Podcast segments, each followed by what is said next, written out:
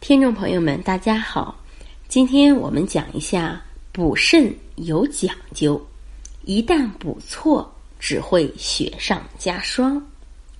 补肾呢是个较为普遍的概念，在中医来看，肾是生命的根源，决定着人体先天禀赋的强弱，是脏腑功能活动的原动力。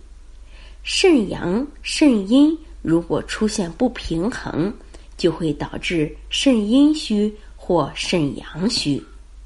而往往有些人在不知道自己到底是哪种肾虚的情况下，就胡乱的吃药，只会适得其反。以前有位患者，嗯，一个清秀水灵的姑娘，在我面前有点尴尬的对我说。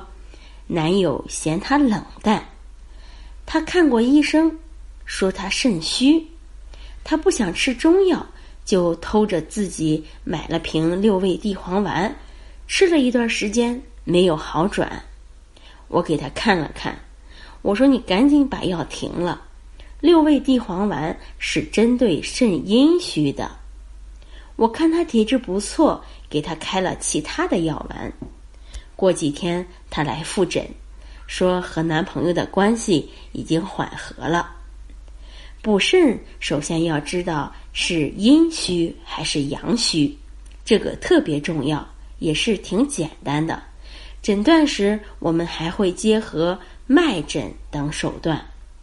阳虚的症状主要有畏寒怕冷、四肢发凉、精神不振、性欲减退。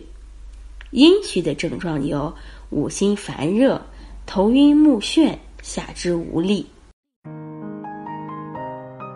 如果大家在两性生理方面有什么问题，可以添加我们中医馆健康专家陈老师的微信号：二五二六五六三二五，免费咨询。如果大家有以上的症状，最好要去医院及时的就诊。